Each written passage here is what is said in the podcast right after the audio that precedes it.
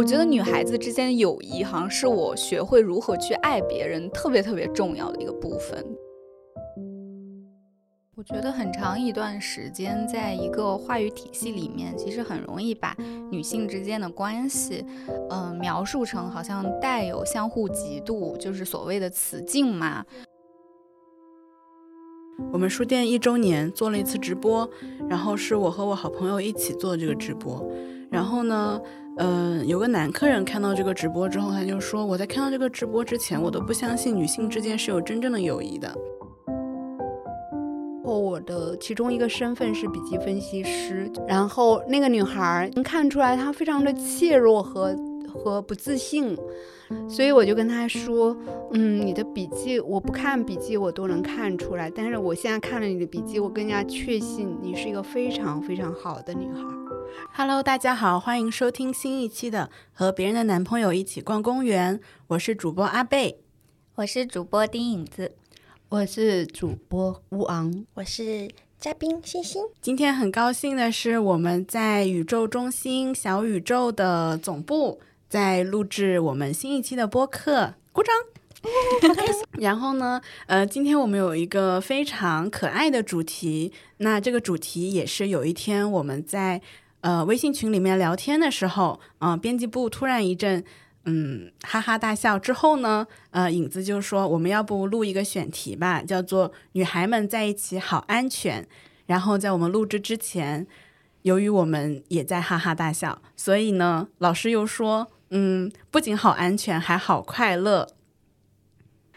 书店发生了一件很有趣的事情，就是很想和大家分享。就是在我离开湘潭来到上海出差之后呢，呃，书店自己承包了一场包场活动，然后我不在书店，都交给了我亲爱的小伙伴们。嗯，我那天早上九点钟，我就和一个很熟悉的花店老板。就给了他一百块钱，我说你帮我包一百块的鲜花，然后帮我送到书店里。啊，我们九点半上班，然后店长在三十分钟之后给我发来消息，就说你知道吗？刚刚有一个男生捧着一大束玫瑰花朝我走来，还有微笑着。我的男朋友都没有送过我这么多的玫瑰花，但是我的老板给我送了，然后他觉得好开心啊。虽然是放在书店里的，然后我说是吧是吧，女老板就是真的很好。然后，呃，那一天的包场活动结束之后，我正好，我们正好在明视录播课。录完播课呢，嗯，我就马上打开手机看一下，嗯，现场活动怎么样了。然后发现他们不仅已经顺利的结束了那一场包场活动，然后还自己去做了复盘。然后给我发来，就是说包场活动的一些问题呀，还有可以改进的地方。我当时就觉得，天哪，这个书店已经完全不需要我了。然后老师就说：“是啊，书店不需要你了，你继续留在上海多待几天，跟我们一起玩吧。”然后我就感觉，哇，这个世界真的是太美好了，有女孩们在一起工作，真的好好啊。你讲到最后一句，我才知道你在切题。我前面以为你只是在 暖场，对我以为你只是在那个显摆你的企业有多成功，女老板的，居然还嗯大手大手笔一挥就给一百块钱买一束啊会谢的花。我感觉就是这几天我们其实也在密集的录播课，然后每天都是女孩子们一起在聚会工作，就是你完全不觉得。它是一份好像，比如类似于职场里面的那种工作性的内容，就觉得一起玩儿，然后一起聊天儿，然后事情就做了，然后还来到了宇宙中心一起聚会。对，然后这几天听阿贝分享他的书店故事，就觉得。嗯，我们就一致觉得阿贝特别适合来主持这一期节目，因为他每天满脸就写着和女孩们在一起，真的好开心。对，就是每个毛孔都散发出那种跟女生在一起的安全、松弛，然后信任。对，然后我自己其实也是，我我我今天就是因为录这个播客，然后大概。想了两分钟吧，就是哇，想了好长时间哦，比你以往要长了一倍哦。对，然后这个两分钟内，我就感觉女孩子们之间的友谊，在我从童年期开始，一直到现在，都是特别特别重要的我生命中的一部分。对，然后我就想到了我以前真的很年轻的时候，就是小时候真的特别可爱。就是我我，比如说我当时初二的时候，应该是有一次转学，然后我转学到了新班级之后，嗯，不知道为什么，我当时就是挺二逼的。我就是积极的交朋友，而且并不是说出于某些功利，比如说要融入这个群体去交朋友，是因为我当时觉得班上有好多好可爱的女孩子，然后我可能到班上的第二周或者第三周开始，我就主动给我喜欢的女孩写信，要跟她们成为好朋友。然后我有好几个好的女性朋友就是这样和我成为了，就是很多甚至，呃，就现在也三十岁左右了，大家都还是这么多年的。呃，一路互互相见证彼此成长的好朋友，对。然后我这两分钟之内想到了这些经历，就觉得太神奇了。嗯，对，是的。我突然想起了旁边还坐着一个星星，我在想我应该聊些什么跟星星能有一点瓜葛呢？其实我跟欣欣就是，呃，我们的友情就是建立在我们一起上那个北京的一个画院的画画班儿，我们一起学古典油画坦培拉，然后他就坐在我对面，共享了一个就很长的那个办公桌，然后我们俩因为呃感情太好，一直在讲话，然后我又是班长，他们又拿我没办法，然后我们老师任课老师每次就说。你们俩就在这儿嘀咕什么了？然后我们俩就说画画嘛，嘴巴闲着嘛。然后在这期间，我跟欣欣就把什么他二舅妈呀、我大表哥呀、什么四舅舅了，就是所有的亲戚，然后每一段从小到大的呃友情啊、感情啊，对吧？那些谈恋爱的琐事啊，就他已经成为世界上我第二个，如果万一有什么问题要灭口的人了。第一个是我们公号的主编多多，我现在已经就说要写个遗嘱给我家人说，万一我有什么事，这两个人嘴先给他封住。知道了太多了，你不说点什么？你不说点？其实，其实当时我觉得我们在花院的声音，嗯，那个花园很安静嘛，然后我们两个虽然也是很小声的在说话，但是我感觉整个。班级里的人都能听到，因为大家真的是就是什么声音都没有，我们只是用那种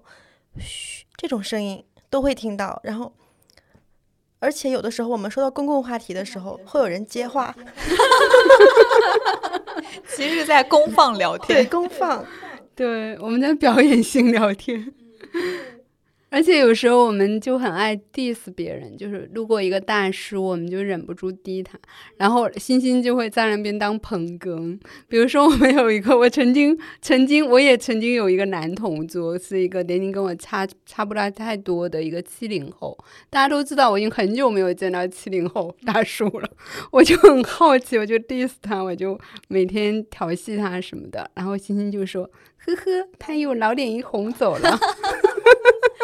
然后全班就特别开心，每天就靠我们俩提供笑料。星星其实很幽默。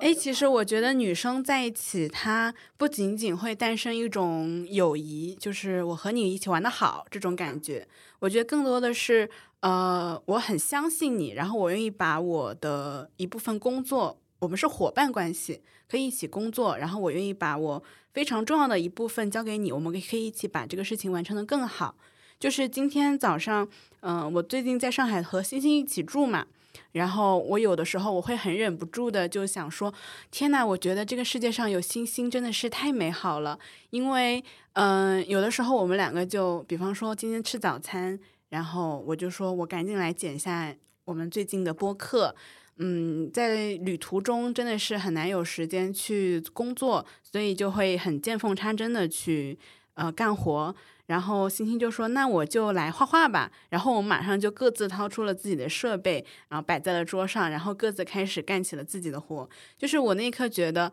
呃，我们好像没有什么交流，就是我不和他说话，我甚至戴着降噪耳机，我也听不到他在说什么。但是那一刻我就感觉，嗯，我们的感情真的好好啊，就是呃不需要语言，但是就知道对方在做。一件很重要的事情，而且这件事情是我们一起在做的，呃，是为了让这个播客，让我们的工作都越来越好的。对，我觉得女孩子之间就是会有很多这种正向的，嗯，相互影响，嗯，而且我们不会因为就是，嗯，你慢一点或者。嗯，就是我就不耐烦，嗯，就是我们都会有充分的这种同理心，然后去去理解对方，嗯，是的。比如说，可能跟 男男朋友在一起啊，或者怎样，他可能就会觉得，哎呀，你怎么这么慢？或者是觉得，哎呀，你看我我我又包容你了吧？但是女孩子之间就不会，就会觉得，哎，我本来会很不好意思，哎呀，你看我这么慢，让你久等了，说不会呀，然后说或者或者是很打趣的说一句，嗯，你真的很慢，你像一个小乌龟一样。就很可爱，对对呀，每天都生活在爱里面。是的，我我在北京的家，我跟我的妈妈生活在一起，然后我就称我的家为女生宿舍，然后我妈妈就特别喜欢我。招蜂引引招蜂引蝶，就往家里带女生，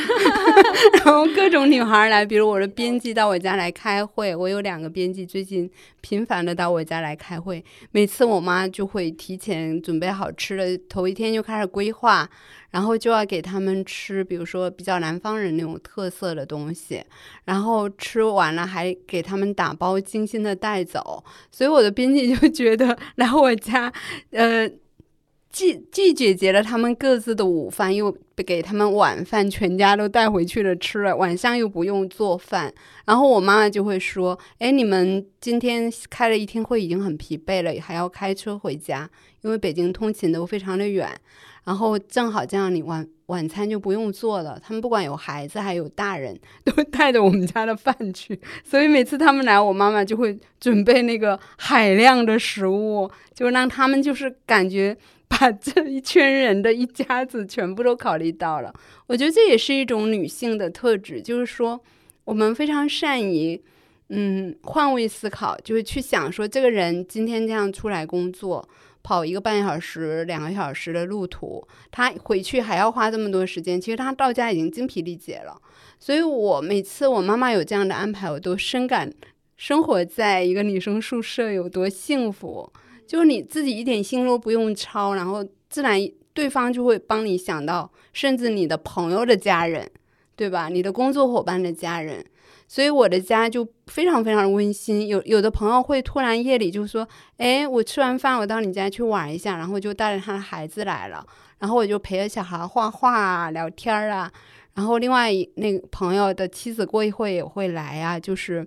嗯，他们一家人就一起回家去啊什么的，然后就一起吃一些水果呀，聊一些闲天呐。然后我妈妈就会分享一些，啊，她最近做的衣服呀什么的，跟跟那个朋友的妻子一起。所以我觉得这种女性造就的这种柔和的氛围，其实是很滋养人的。就是你在家永远是一种休息的状态，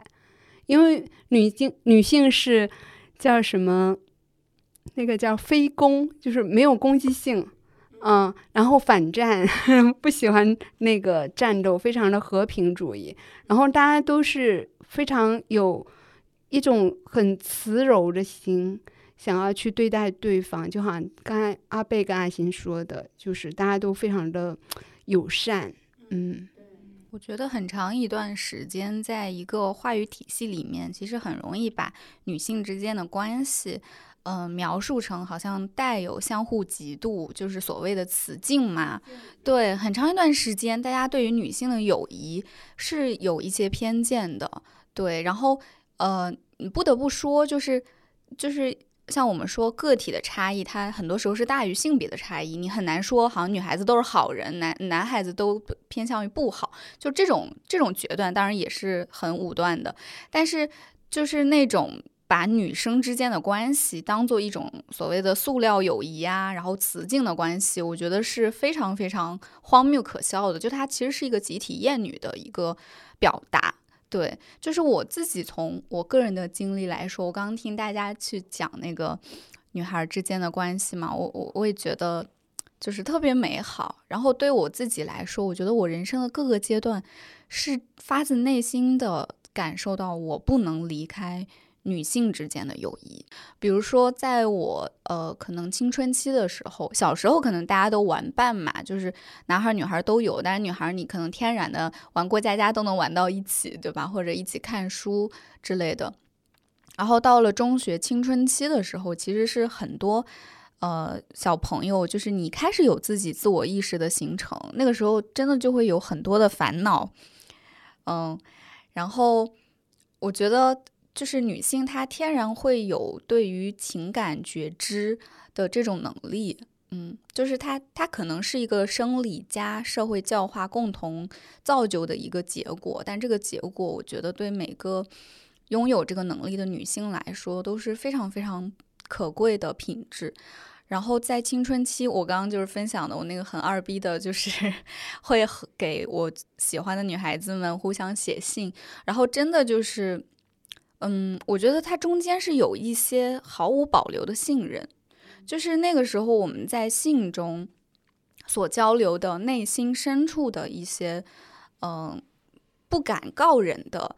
想法，或者是非常呃自我害怕、自我否定、嗯自我厌弃的那个部分，然后你的女性的好朋友接了过去。就我经常觉得女性之间的友谊让我特别，嗯。有有所依靠的感觉，就是你知道有一个朋友，他可以接住你好像不太好的那一面，甚至你自己在社会的被 PUA 的那个体系里面，你自己不想去接纳，你自己想去否认，然后想去自责的那个部分，但是你的好朋友会接住他。就我觉得这部分特别特别的珍贵，而且因为我们彼此之间能达成这种共情，就是很多时候它就变成了可能我无法接纳我自己，但是。我却以最大的柔情去接纳我很好的朋友，而且我真的希望他可以很快乐，然后他可以过得很好，他可以很爱自己，因为我真的很爱他。就是我觉得，我觉得女孩子之间友谊，好像是我学会如何去爱别人特别特别重要的一个部分。对，然后像我之前说的，从初中写信的。有两三个女孩，然后至今就是呃有一个可能博士毕业，然后去做老师，另一个她也结婚生子了。就我们共同经历了很多人生的历程，然后平时因为工作很忙，也不会交流的特别频繁，但是在这种人生大的节点里面，你就一定会想到那个人。刚才影子讲到这个女女孩们之间的互相的肯定，其实它前面那个词境的呃意思，就是曾经没有词境这个词的年代，其实词境已经存在了，嗯。我就会想到文学史上，比如说浪漫主义时代的小说，它里面其实就非常重视一个女孩的可嫁指数，就是她她如果是个贵族少女，那她全部人生的目标就是准备好了要去嫁人。那在这个嫁人的意义上，你的容貌、性情，包括你为人处事的一种柔和的态度，就显得格外的重要。包括你的衣着打扮。那么有一个很有名的小说就叫《陪衬人》。陪衬人的意思就是说，有一个女生，她长得不如她的，呃，就是那个贵族小姐，她就专专门负责在这个呃待嫁的呃小姐身边，就是来陪陪衬出她有多美多好啊，多么可嫁，然后使得这个小姐就是嫁。在嫁这个事情上，对吧？这个事业上，呃，有更高的那个竞争的指指标。那么，我我经常当时我看到这个小说的时候，我内心充满了对这个陪衬人的一种怜惜。我觉得他也许单独在一个大自然的环境里面，他也不差，他甚至可能非常的好，因为他有这么嗯一种耐心去。呃，把自己放得很低，甚至他可能并不一定是一个很自卑的人，只是因为他表面上看着不如对方而已。所以在这种雌竞的时代，呃，在这种雌竞的语境里面，实际上每个女孩她对自己的评定是在跟其他同性形成一种对比和色差中，呃，得到一个结论的。但是，嗯，我们一直讲说，这样在男性的世界里面，这个其实是不存在的，几乎是不存在的。我们很少看到一群男性当中，我们会说里面最丑的之类的这种比较，对。但是在一群女孩里面，是一定会有这种比较的。那么这个是我要讲的第一件事。第二件事其实是我脑海中，呃，经常会回想起来一件特别小的事情，就是很多年前我到一个卫视去录一档类似于综艺节目一样的，呃，一个综艺的现场。然后他的工作人员里面就是负责接待我的那个女孩儿。嗯，按雌竞的视角来说，肯定是一个胖乎乎的，其实也还蛮可爱。但是她可能青春期嘛，就脸上有一些青春痘啊什么的，然后能看出来她非常的怯弱和和不自信。然后，嗯，当时我去做嘉宾，然后我的其中一个身份是笔记分析师，就是看你的笔记来分析你的性格。我做了很多年这个兼职。然后那个女孩就是在那个节目开始之前，他们整个节目组就排着队，几乎就是让我都已经看了一遍。但是那个女孩就是没有任何的时机让她插入来问我这些问题。然后在中间休息的时候，那个女孩突然啊到我身边，然后呃几乎这样半跪下来，然后偷偷拿一个纸条，这样用手挡着说：“老师，老师，帮我看一下。” 对，然后我看一下，我说：“嗯。”其实我当时内心存在着一种要鼓励他的心情，我我就通过一段时间，就是我们大概相处了一天多，我知道她是一个怎样的女孩，我能想象她她背后的那些成长的故事里面有一些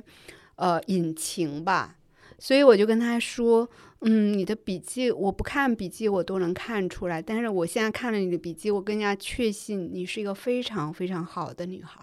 然后他当时你知道吗？就这样，这样垂着眼睛，然后开始眼泪这样一直流，一直 一直一直流，流到他的那个呃大腿上全是泪迹。就是在我们他一句话都没有讲，然后他就他就这样就默默的走到一边，就看着我，就还在流眼泪。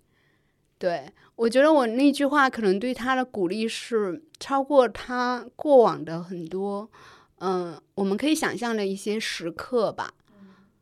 我觉得去鼓励一个女孩，好像阿贝哭了。嗯，阿贝，嗯，我觉得鼓励这样一个女孩，可能是我人生中很多美好时刻的，嗯，很多我认为我自己生命中非常美好的一些记忆，因为我经常充当这个角色。然后，嗯。我也看到过很多被我鼓励过的女生，包括现在我们写作中心的很多想要写作的女孩，她们一年比一年自信，一年比一年，呃，能够找到自己人生的定位。所以我觉得我充当这个鼓励者的角色，其实是帮助了我自己去成长了，因为我能从他们身上挖掘到，就比如你有时候你会感受到，就一个所谓自卑或者不自信的女孩。比如说，我们都很熟的，就有时候也来当嘉宾的宋长长同学，他也是个诗人。然后我跟长长相处的时候，比如我们一起去看展览，然后他就会想尽办法带进所有能带的东西。他包里简直是什么餐巾，他知道我丢三落四的。然后什么，甚至泡茶的壶，然后甚至有一个小保温杯，里面是装开水用来泡茶。然后那个呃茶具本身他都带了。然后水果洗好的水果，然后各种就是就是包包括那个坐在一个什么地方要铺在 屁股底下的那一个什么东西。然后我们去看完展，就在中央美院呃一个那个一个石石头的这个椅子上铺好了这些东西，就享受着他为我准备了一个非常美好的下午茶。嗯，然后就看着那个美院那些来来去去的。就是非常自信的美术生，两个文科生，两个学中文的。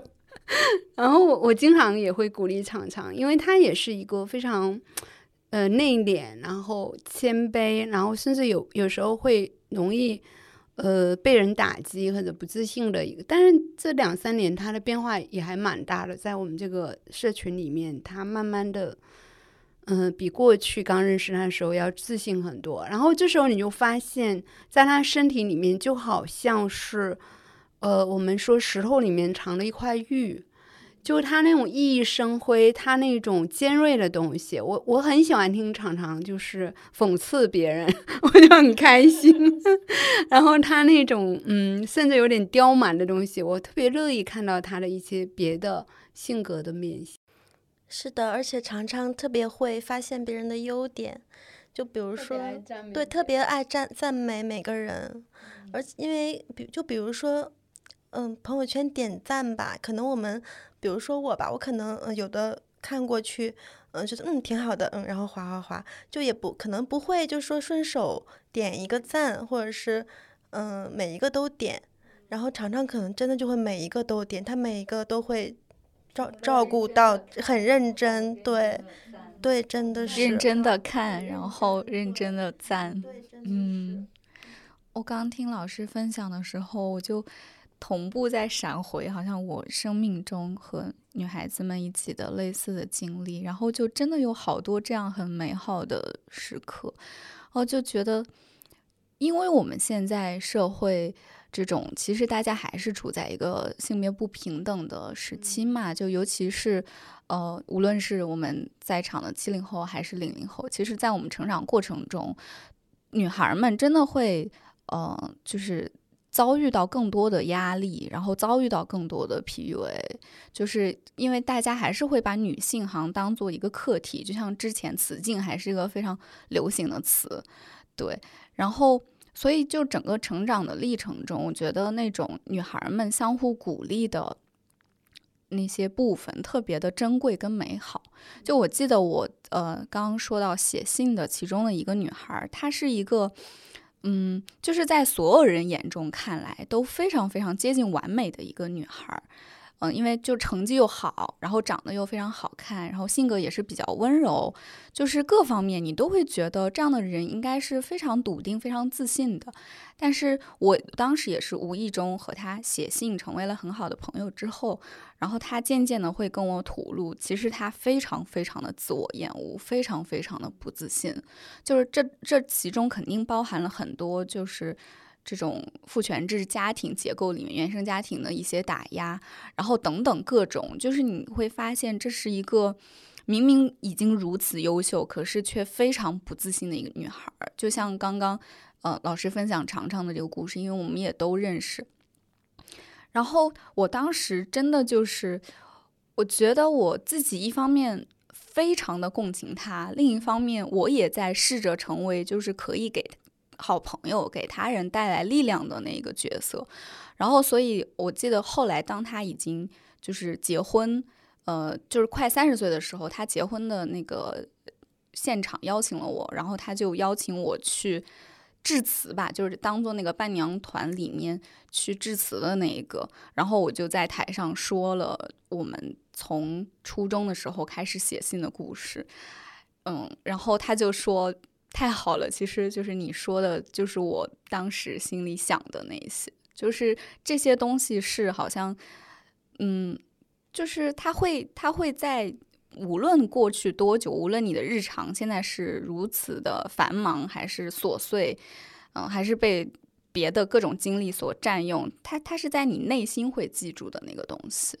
我们书店一周年做了一次直播，然后是我和我好朋友一起做这个直播。然后呢，嗯，有个男客人看到这个直播之后，他就说：“我在看到这个直播之前，我都不相信女性之间是有真正的友谊的。”然后这，然后我当时就说：“你是不是没见过什么世面？” 然后这是第一个第一个故事。然后第二个故事是我前段时间不是去被邀请了一个新书分享会嘛，然后有两个嗯所谓的很畅销的男作家。就在台上啊，他们写的是呃，他写的有一个男作家写的是女性群像的小说，然后我当时就问他，呃，我就说，嗯，因为我对男性写女性群像的小说其实是打着一个非常大的问号的，我就说你凭什么会觉得你作为一个物理上身体上是男性的一个人，你能够真正的去描写女性心中的呃生活和体验或者她的情感。嗯，他讲了很多，但是他中间呃，他和另外一个男作家都有讲到，就是女性的友谊，就讲嫉妒，然后就是说为什么女性她们不愿意表达自己，不愿意袒露自己的心声。然后我当时就说，嗯，我就分享了书店小伙伴们一起工作的故事。其实我当时是想和线下的一些嗯在参加这个分享会的那些女生们说，我说。嗯，女生们的友谊其实是非常非常坚韧而且可贵的。有一次，呃，书店在做一个讨论会，然后讨论会上有一个话题是说，你下辈子想不想再做女性？然后很多女生都选择，呃，有几个女生选择说不想。她们选择不想的原因，不是因为女性在遭受在呃遭受一些苦难，而是因为她们想尝试一下不同性别的生活。然后我当时选的是 yes，就是。嗯，我想下辈子再做一次女性，因为我觉得，呃，女性之间的那种友谊，是我可以和你真正的吐露我的心声。呃，这个心声它包括我在遭受的痛苦，我感受到的一些不公，呃，那这些不公是我们都可以共情到的。但是我反而会觉得，在男性身上，他们没有这种东西。就是男性的友谊是，嗯，一起打游戏，一起打篮球，然后我们一起玩。喝酒、抽烟这一类的友谊，他们不会说，呃，我最近有一个嗯不顺心的事情，我来和你分享，嗯嗯，因为如果他这样子去吐露心声的话，他的朋友可能会说，你怎么这么娘们儿唧唧的，就很容易会有这种厌女的情绪。所以我会觉得，虽然呃，在这个社会里，女性和男性是极其不平等的一个所谓的结构问题，但是我依旧觉得，我作为女生，我是很幸福的。这个幸福，它不是社会给我的，也不是结构给我的，而是我的女朋友们给我的。没有，我是刚才听老师说他在呃鼓励那个女生的时候，我不知道为什么我那一刻特别的感动，因为我觉得，嗯，怎么说呢，就是女生非常非常需要这种鼓励。就是我可能从小到大是一个在鼓励型教育下成长的一个小孩，所以我可能没有那种什么非常自卑的情绪，但是我特别的了解这样的情绪。嗯，我记得那个抵达，我在寄给一个女生的时候，嗯，因为我没有及时回复她的信息，她就把我删掉了。嗯，当时我觉得她把我删掉的时候，其实我有一瞬间我是很愤怒的，因为我觉得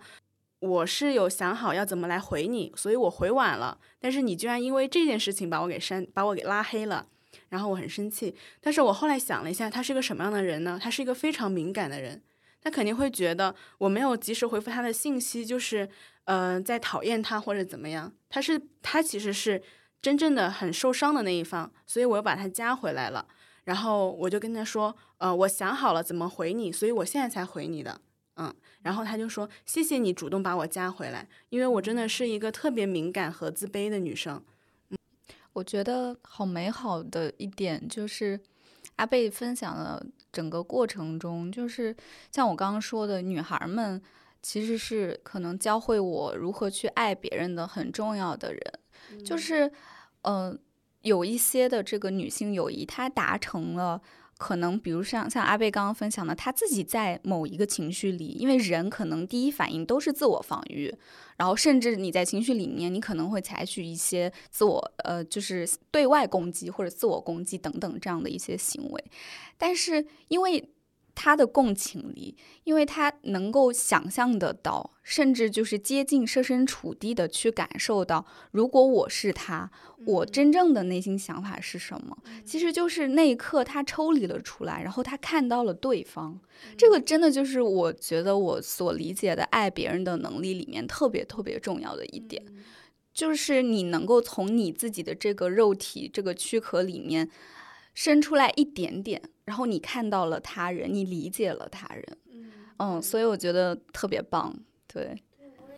对，我也觉得影影子说的总结的特别好。嗯，其实我回想我跟王老师刚刚就初次见面的那天早上，因为我们是去画院嘛，之前之前是网友，然后到了画院我是第一个来的，王老师是第二个迈进教室的，然后我就在等待王老师，因为前面我有我们有在微信上联系嘛，我说老师，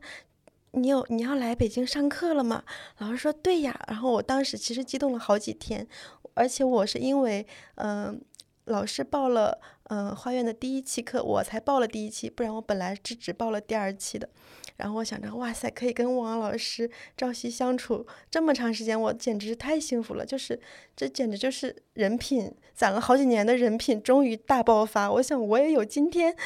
然后老师迈进教室的那一刻，我就颠颠颠颠颠跑过去，我说啊，老师，老师你来了。然后老师说，哦，不是老师，我同学。我就很不耐烦。对，然后我们坐下，我就一直跟老师说，啊，我我是欣欣啊，什么什么，然后老师根本没有认出来我是谁。嗯，一如既往。对，然后嗯，其实我有担心，就是因为汪老师也是，就是我敬仰了好几年的老师嘛，然后 我会以为就粉是丝见面会这种，粉丝见面会，对我没有，因为我也没有跟名人名人相处的这种名人 儿，对呀、然后我就是没有这种经历，没有跟名人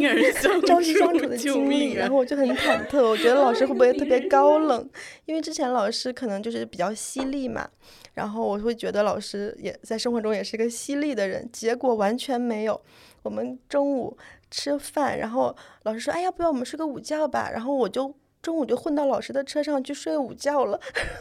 我就完全没有想到，关键是欣欣最搞笑的是，我就完然后他很。激动，关键是欣欣最搞笑的 是，啊，他还没讲刚才那里面最戏剧性的一个环节，就是我呃从我的视角我来讲一下这个故事。那天我走进了教室，发现教室里只有一个女生，哎，长得还行吧，然后 白白的，嗯，蛮可爱的啦。然后他又问我说是不是老师，我说嗯，然后我就有点。坐在他旁边，他就一直跟我讲话，我就想，哎，这同学有点热情哎，是不是画画的人都没什么思想，所以挺热情的。然后关键是他拿出了一个精心准备的礼物，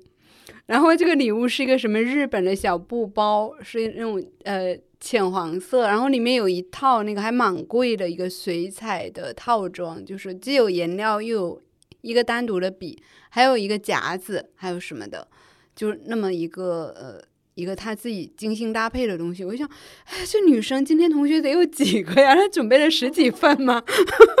我说这个成本够高的，这富二代吧，别是。然后过了几天，我才知道，他只给我一个对，然后老师突然拿着礼物问我：“你是欣欣吗？”终于想起来了，而且我的呃，我的微朋友圈里面有两个欣欣，那个人恰好是个画家，然后她是我一个闺蜜的粉丝，就特别喜欢我闺蜜的画，我一直把她认定为那个女孩。儿。而这两个人在我脑海中是混乱的，她其实是我另外一个学生的好朋友，然后那个女孩把她介绍给我认识，就说来上我们文学课啊什么的，他他就混进来了。但是因为我朋友圈同名的，就不管是什么名字的，同名的太多太多了，就很多女孩她起的网名都很相近，所以我就没 分清楚这几个星星到底怎么回事，我也想起来我跟老师初次见面的场景，也是很乌龙。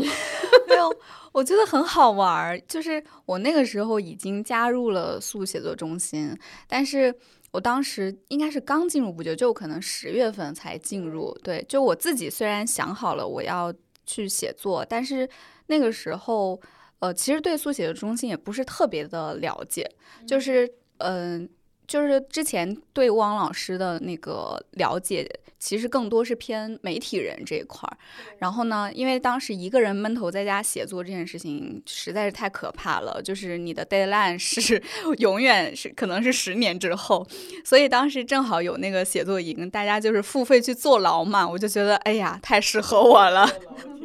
我需要去付费坐牢，然后日更一下，就是自己给自己找 deadline 的那种情况。我当时就是在这种就是还是比较懵的一个状态下进去了。进去之后就发现线上嘛，就是大家，哎，这个群里怎么都如此的敬仰我们的 汪老师？就对于一个媒体人来说，其实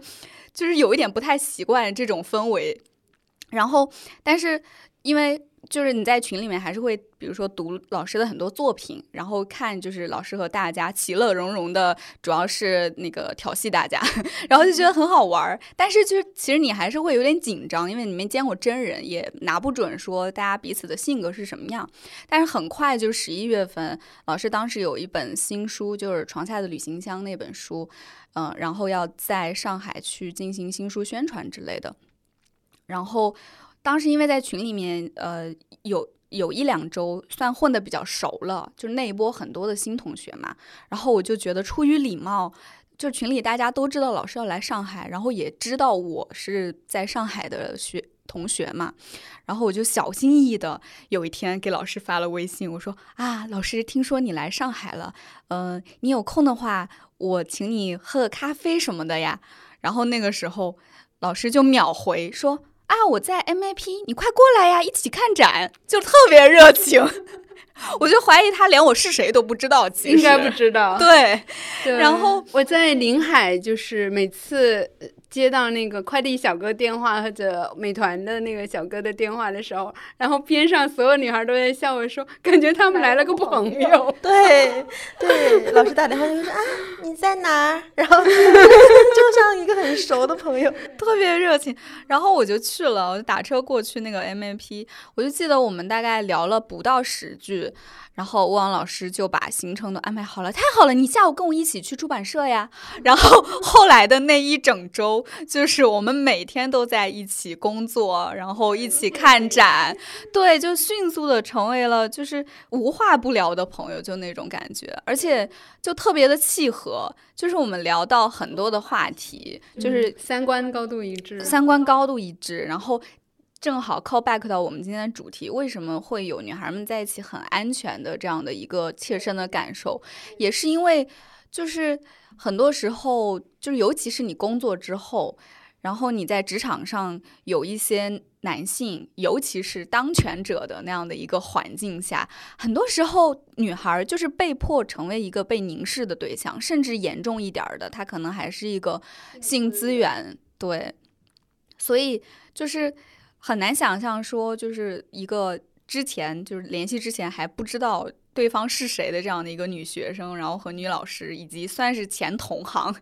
然后见面之后，真的就一杯咖啡聊了十句，就是那种眼神气场，然后基于就是女性彼此的那种共情跟信任，就是我觉得是很难在一个男性身上去达成的。对对。我就特别喜欢，呃，我提供给我的女性学生的这种安全感，因为首先我觉得很多女生其实她，嗯，她内心不是说，嗯，戒备，她那个戒备是，比如说刚才讲的这种，嗯，在一个男性的。所谓位高者或者年长者或者前辈，对吧？或者一个老师，甚至一个领导面前，其实很多女孩她内心的那种戒备的心理或者不安全感，是因为这个男性的不妥的行为。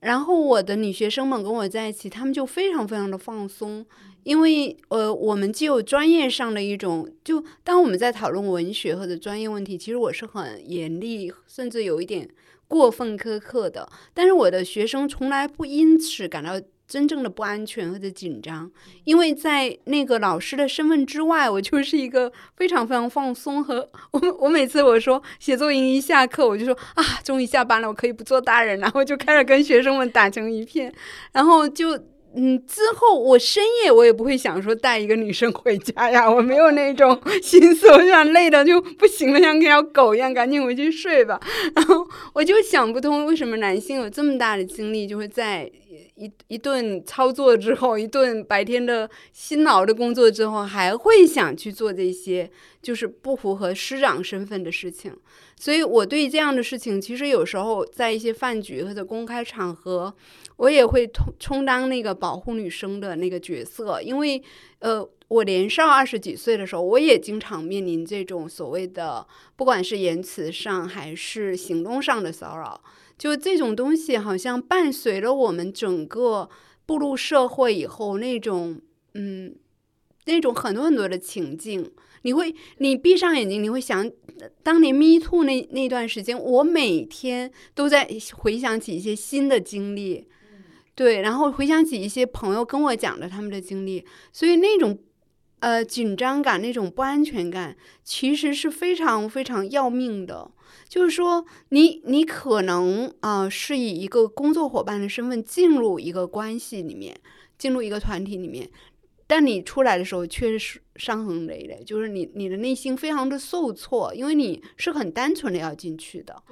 所以我我们这个社群里面其实女生居多，我说应该有百分之九十五以上都是女孩儿，很大程度上是因为她们来。投奔一个女老师，她没有任何这种挂碍或者精神上的压力。她来了以后，哪怕我们做线下的活动，甚至我们可能在一个度假村或者一个一个民宿里面同吃同住，我们都内心以前我们带宿的同学去杭州一个民宿，我们就住那种大通铺。然后女老师老师住在窗台上，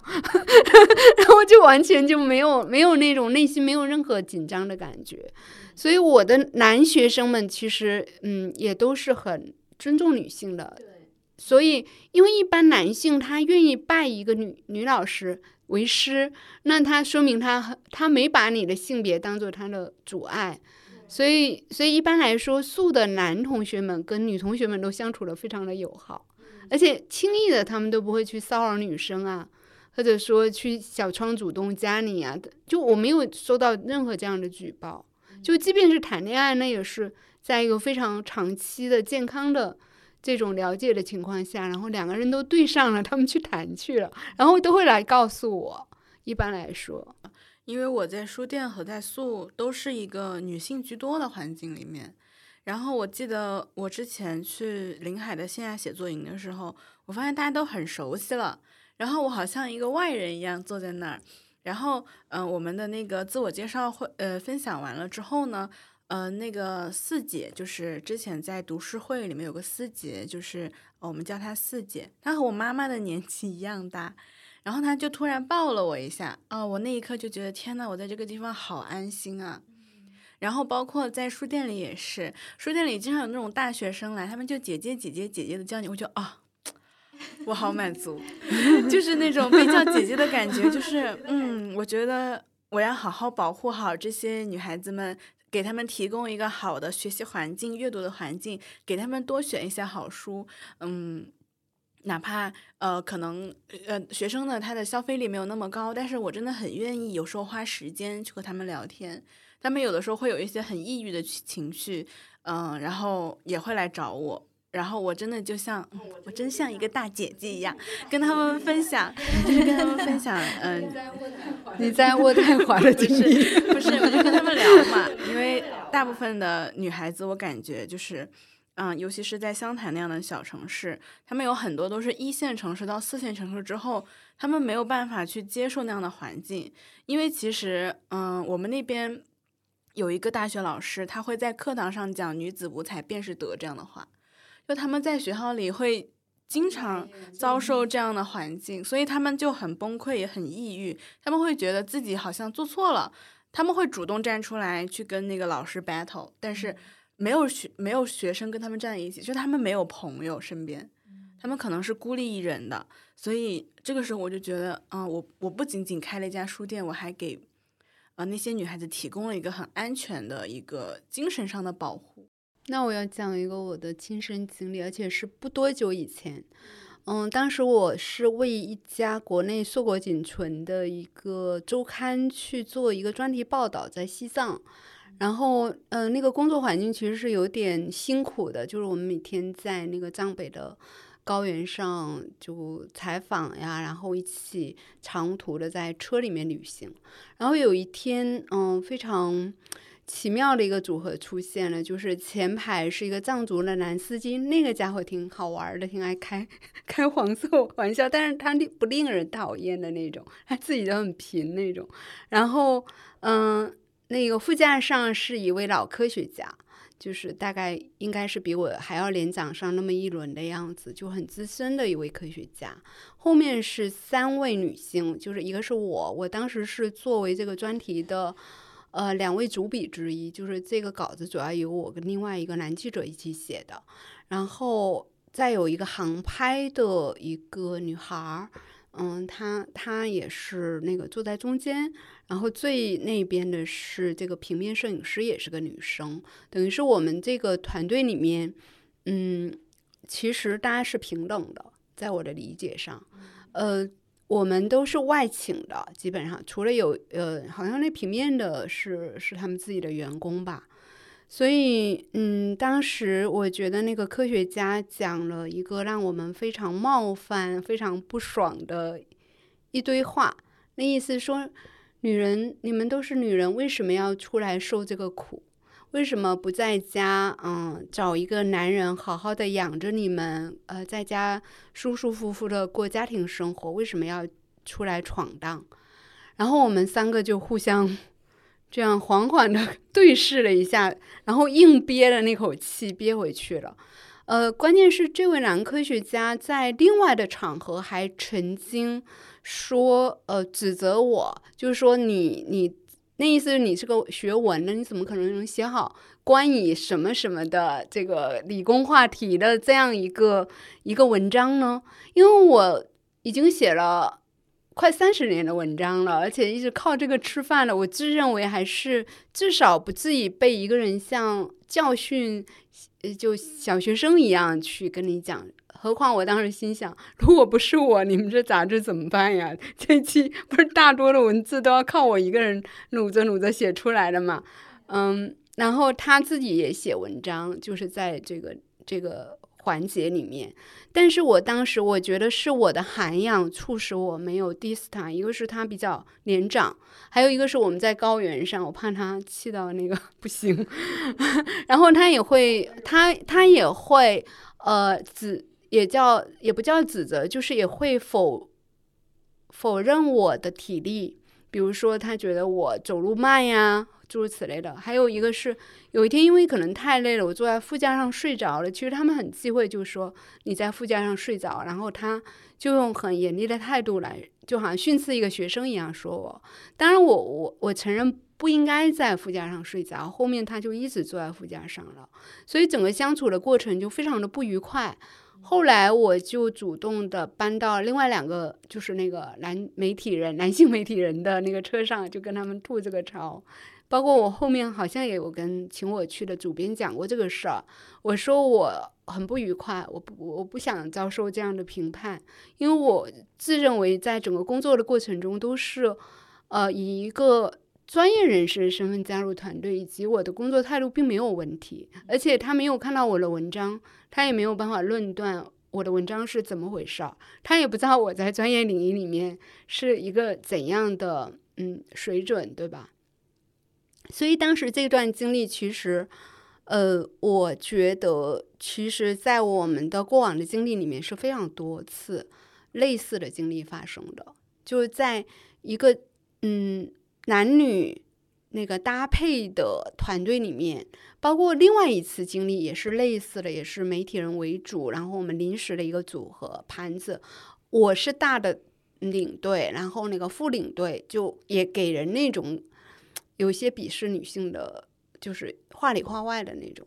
所以，嗯，我当然也没有跟他撕逼，也没有讲很难听的话，因为我觉得在工作的环境里面，所有的负面的东西都应该忍忍下来。我觉得那个是为了大局啊，或者这个事儿能够尽快顺利的做完。因为大家一旦在一个孤岛效应里面去产生情绪上的问题，其实这个东西是会。瞬时就膨胀和发酵，就第二天你可能活都干不了了。所以我一般在那种情境里面，我是会呃不发作或者不去像我平时一样说话冷言冷语的那种。但是我会拿这些东西去告诉其他人，不要就是。犯同样的错误，比如我比较熟悉的朋友啊，或者我的学生啊，我就会跟他们讲，其实，在那种工作的场合，你用性别评判这个标准是非常非常低级的。但是女孩们在一起绝对是不可能的呀。我们就从来就没有想过这个人会不会来例假呀？呃，体质是不是比较弱呀？他是不是情感比较薄弱，很容易哭啊？我们想都不会想这个问题。如果他哭了，我就让他哭，我给他擦眼泪或者怎么都可以。我等他，他爬不上山，我就我就说，那你在那等会儿，他就休息一会儿。我我们不会认为他是我们的拖累或者怎么样的，对吧？我就感觉好像在这样的集体里面。就是刚刚阿贝分享的，就是他在线下写作营，四姐给他打开他的那个心门的那瞬间，对，然后和汪老师刚刚分享的这个对比，我觉得就是太点了，太点了，太点了，真的真的在。我的心情久久难以平复。当天晚上在那个缺氧的高原，我想我到底做错了什么？我会自责，我会开始盘点自己这几天是不是真的体力不支没跟上。对，我就感觉在一个呃，就是集群里面吧，好像比如说男领导人和女领导人是完全两种风格。就是因为有的时候可能不是说这个领导人他是。呃，就是提前指派的，更多的时候，大家可能更多是一个平等的关系。就比如说，我们写作营老师是，就是我们上课的时候肯定是听老师去讲课，但是课下我们还有很多自己一起互动的环节嘛。那这个时候，其实大家肯定都是一个平等的关系。但是这个时候，如果出现了呃所谓的某一个。就是社群里面的哈一个核心人物，或者大家都不自觉的听他去安排，更多的就如果这个人是女性，更多的是由于他真的看到了每个人，他体察每个人的情况，对，然后他用爱去，好像把你包住了，就是让你觉得我在这里是安全的，然后是松弛的，就更多是这样一个角色。但是如果说一个男领导人，就是往往他是那种。对，就是他觉得自己很牛逼，然后你们都呃这个逻辑不行，那个什么拖拖沓沓如何如何，就是你们都得听我的，没我这摊子事儿哈就成不了。就是我觉得嗯，当然不能一概而论，但是反正从我们的这个日常的经历中，就是很典型的两类的代表。对，然后就大家的那个思维，或者说长期以来受社会教化影响之后导致的这个结果，真的非常的不同。我记得我我又要讲回那两个男作家的故事了，就是那，你好像最近 久久难以平静，太太适合做播客素材了，还可以以后继续讲他们的故事。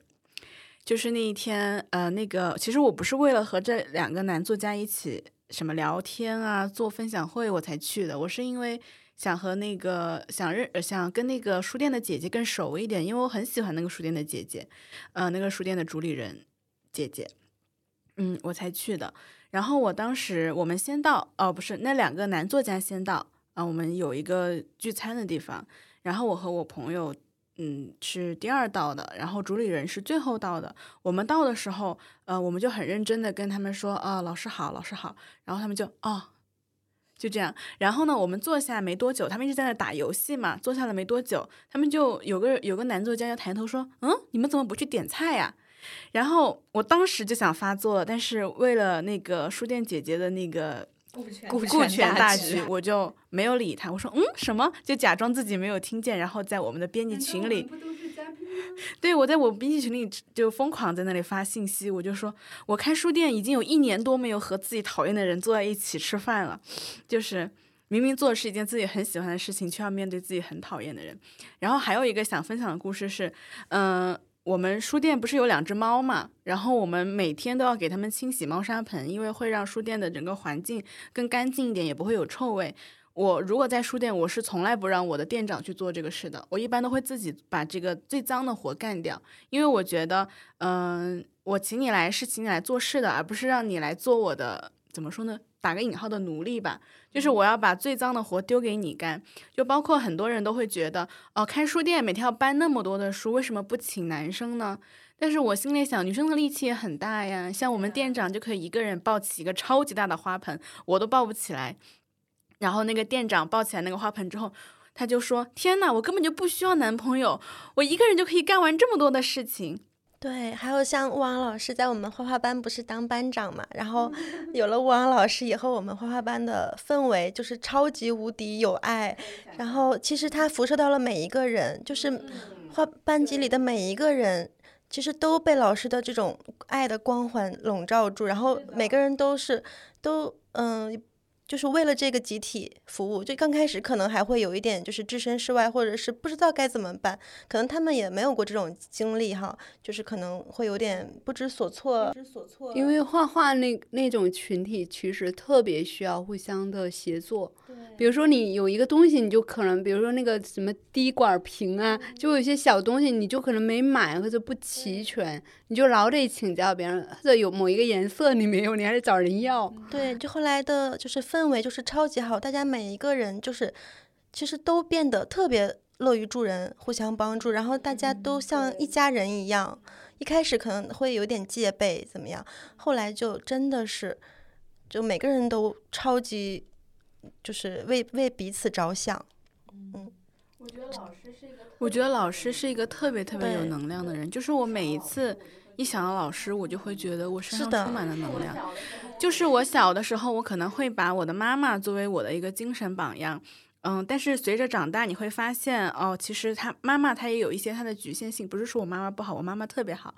嗯，就是她会有一些局限性，她好像不是我那个完全想要成为的人。但是呃，在我毕业之后，我去了一个写作营，我会发现哇，那个写作营的老师，他身上的那种能量，那种呃爱的力量，还有那种呃感情的流动是。特别特别打动我的，然后也一直在影响着我。是的，包括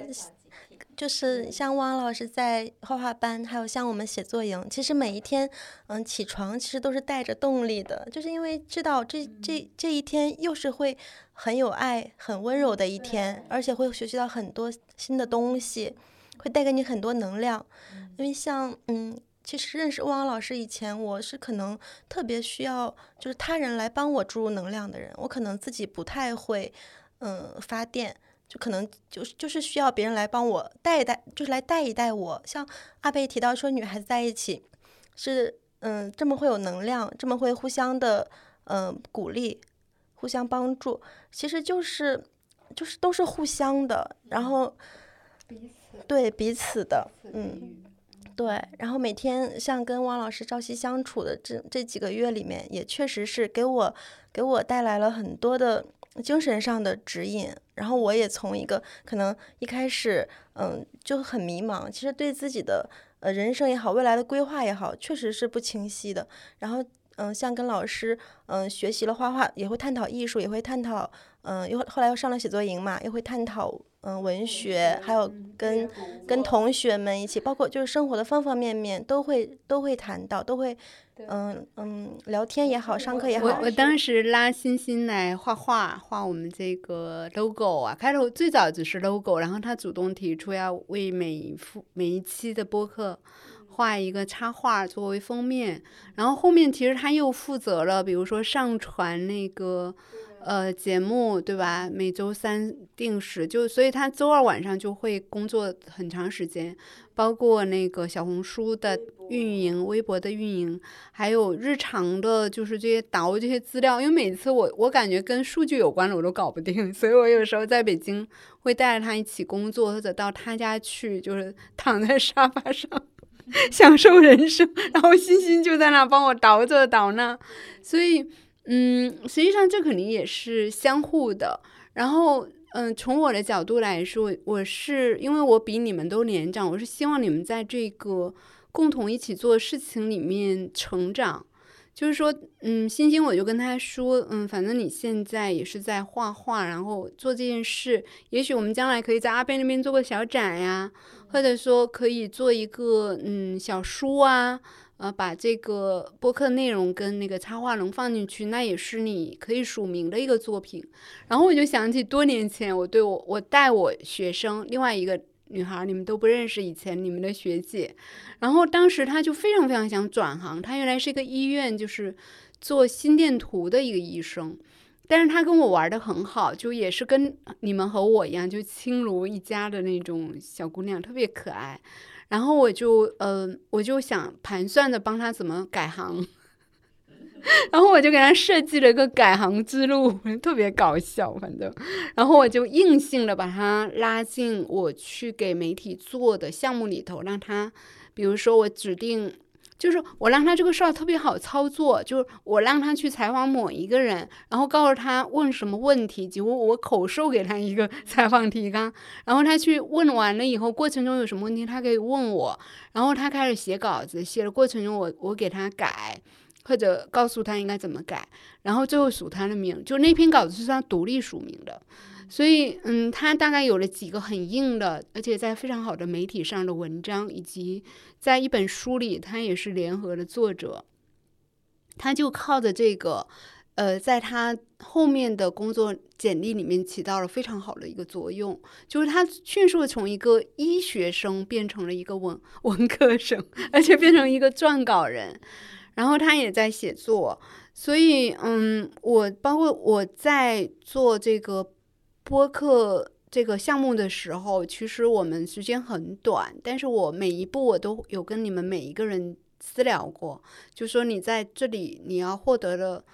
嗯，成长的路径是什么？你你可以学到什么？然后我们之间可以一起做成一个什么？其实我并没有任何功利性的目标，甚至我也不想说真的做头部，觉得随机波动也太头部了。然后我只是想比随机波动略微差一点而已。所以我就跟每个人都会去很交心、很真诚的去聊，说哦，包括影子，我我最近新的想法是让影子，呃，做整个这个项目的一个主理人的角色，因为我已经有一大摊子事，包括我自己的写作上的那些。自己人输出的有点多，所以嗯，包括阿贝，我就说，那你把后期整个就是全部都统起来，然后呃，同时使得你的书店在这儿 成长，对吧？也算是一个嗯发声的平台，讲书店的故事，而且它的故事通常都很励志，就会指引很多女生想要去呃老家或者别的什么地方开一个呃译文空间。我觉得他有很多经验的分享，而且阿贝。也非常的正能量，也见过大世面对吧？在发达资本主义国家待过，唯一的、唯二的。所以我当时我的谋划，其实我对做播客本身如何功成名就。或者说订阅数有多高？说句心里话，我不是特别介意，但是我非常介意大家在里面是不是很开心啊？然后是不是能够学到东西啊？然后我们在一起，我觉得凡是留下痕迹的地方，应该是好的痕迹。就是我们在一起撕呃撕磨了这么多，耳鬓厮磨，然后呃一起嗯。走过了这么多人生路，然后非常珍贵的一段情谊吧，和这种伙伴关系，我是从我的视角来说，我觉得我，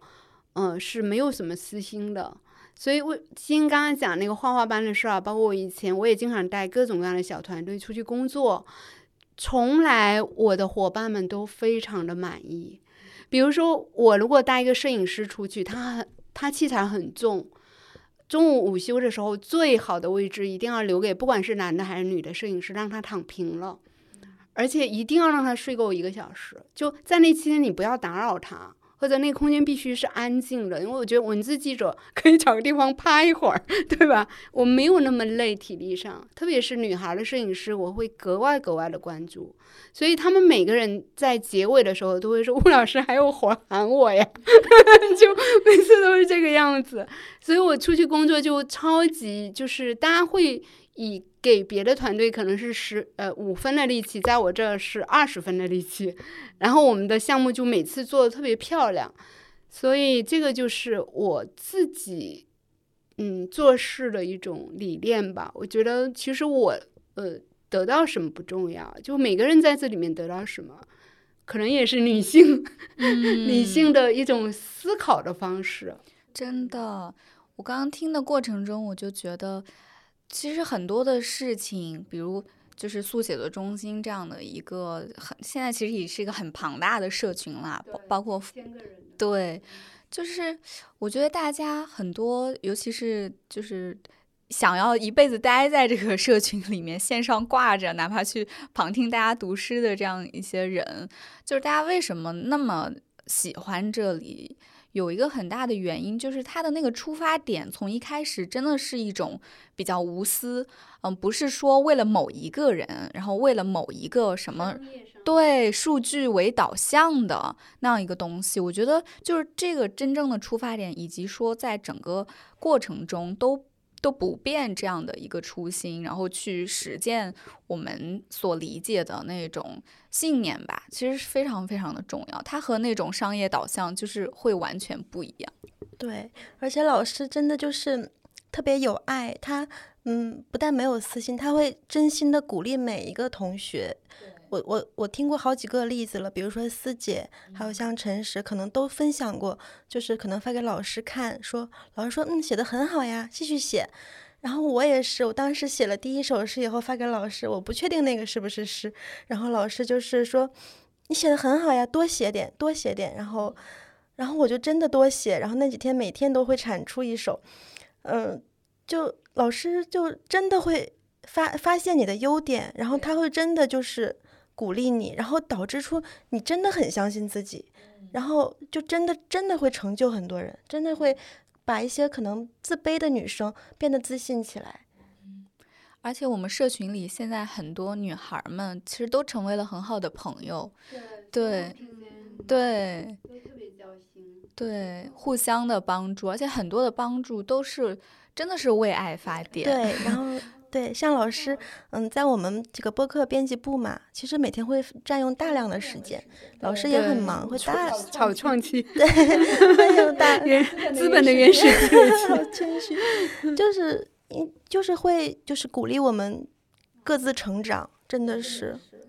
对，可能我就是起到一个搭建框架，然后分配每个人的职能。呃，因为我自己是呃靠自己的力量，就是走出了这样一条自由职业的路嘛，所以我特别知道，在你们的这个阶段年龄段还有你们的教育背景啊，还有各种呃将要面对的挑战了，就我曾经都经历过了。我觉得我的存在可以使得你们少走一些弯路，而且我也是中年改行去画画，所以我也特别了解，就是说一个新人要进入艺术领域。哦，他可能要面对的是是一些什么情况？那我跟欣欣说，那你就我们就一起啊，就包括我们身边有几个特别真诚的艺术圈的朋友，我说你永远跟真诚人在一起，你没有忧虑和畏惧，就是你走这条路其实是非常非常平顺的。它可能不一定指向说什么东西卖的很贵。或者你名声有多大，或者就是说很多粉丝来崇拜你，但是你迈向的是一条扎扎实实的、平和的、温暖的一条路就够了。我们我们编辑部其实也差不多，目前是这样一个态势。所以当它发生的时候，我们会发现，只要你的出发点是善意的、安全的，对吧？是呃温暖的，是互助的。他是不可能不成功的。所谓的成功，他他来的就是非常自然。就我们每一个选题扔出去，其实放在群里，我就知道大家反应大概会是怎么样的，因为我们已经有一个默契了，对吧？然后每一次录完节目，嗯，感觉一下刚才聊的，我就知道，哎，这个重要性在哪里？就所有人就其实已经有一个共识在这儿了，所以这个事儿它已经到这儿了。它没有任何人为的障碍的情况下，它怎么可能崩盘呢？嗯，我真的觉得是一种爱的连接，就是我，因为我们昨天可能上一期聊到了那个，就是女孩做 leader，然后呃，就是一个女性领导者，然后她集结起来的一个小团队。我觉得就是我们播客，然后包括整个素的大的社群，大家就是。其实接过来了那个互相爱的那种连接的感觉，对。然后，而且我觉得女孩真的特别懂得感恩，然后懂得就是接过这个爱，然后再去传递和分享，对。而且还特别懂得反思，就是当然过度反思是不好的，但我觉得其实就是有必要的去觉察自己，然后去呃就是。接过并且传递这件事情是非常非常宝贵的。对我就记得，就是我我们播客现在每天就是大家会非常自觉的，就是非常不自觉的去夸赞对方，真的不是为了就是商业夸夸，就是我发自内心对。然后我就突然想到，好像去年过年还是前年过，就是我当时发自内心的感谢老师，觉得他特别有爱，然后我就觉得他特别的，就是那份爱的力量，好像，给了我很多的鼓舞，对。然后就是，呃，老师收到了微信之后，就说自己可能还是有半个基督徒的这种自觉，就是确实会时时刻刻觉得。自己有爱的能量，对，然后可能隔了一会儿，他又很认真的回复我说：“你也很爱我呀，我也感受到了来自你的爱，就是那是一种就是很相互之间，然后很自然而然的，不会说哦，这个时候你还要想到什么社会身份呀，然后想到什么，就是那一切好像对于人的那个存在，其实根本不是那么重要的，就是那种爱的流动。”如果你是这样一种认识，其实从我的感觉里面来说，呃，我我做人，我希望这个人无论无限的靠近我，看到的都是无限远的靠近我一样的东西。就你你你的心口如一，对吧？你内外都是一样的。然后还有一个是关于爱的问题，可能就是说，嗯。当你想要去爱这个世界或者爱他人的时候，实际上你被爱的几率会提高很多。就是说，当我们去索取爱，是不可能得到爱的。只有我们先去爱，那个爱自然就会像水一样流回到你身上，然后它回到你身上灌溉完你，你就更强壮、更有爱的能量去给下一个。弱小者就回到我们这个节目之初，我讲的那个女孩子，其实那个女孩子教育了我，就是说从那以后，凡是在人群中，我发现有一个女生，她特别的收敛她的光芒，或者她一看就很不自信，或者一看就曾经就被她的成长环境打压过，我就会。格外格外的去关注他，鼓励他，甚至我会希望创造一个私聊的环境，来就是一对一的啊，让他感受到他的优点。然后我会发现，他们这这样的女生得到了这样的爱的这种 平权以后，对吧？她过一段时间，你会慢慢的发现，她对你敞开心扉了。这样女孩开头的时候一般都是很戒备的，因为她要格外的勇气才能像一个陌生人，就是慢慢的说出心里话。但有一天她会突然过来向你示好或怎么样的时候，你就知道她的戒备已经逐渐的卸下了。这对他的成长或者他的自信是有很大的一个帮助的，所以其实我觉得我一个人做到了并不重要，关键是我身边所有人都知道了，然后大家都 正好借着这个播客，使得我们的听友们都去做同样的事情。宇宙中心发射爱，宇宙中心是的，发射爱。对，我觉得今天就是这个话题，嗯，女孩们在一起好安全和好快乐。它本来它就是源于最简单的一个字，就是爱。就女孩们的友谊告诉我们如何去爱别人，以及嗯，我们如何通过嗯鼓励别人、夸赞别人，去让他们得到爱，以及让我们自己也获得爱。我觉得今天真的是聊的太让人热泪盈眶了，每个人都从彼此的眼神中感受爱的共鸣。关键是，关键是我们做那个四方形特别容易交流。对，是的，嗯。我觉得宇宙中心的设备真棒。对对对，我我们以后应该要奋斗搞一套这个。是的，多多线下录制，我觉得这种感觉比在线上录制好好一百倍。感谢小宇宙，感谢。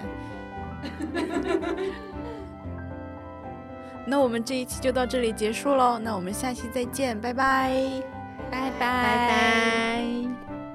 希望我们以后再回来，你们说呢？我们要跟随机波动一样，轻狂。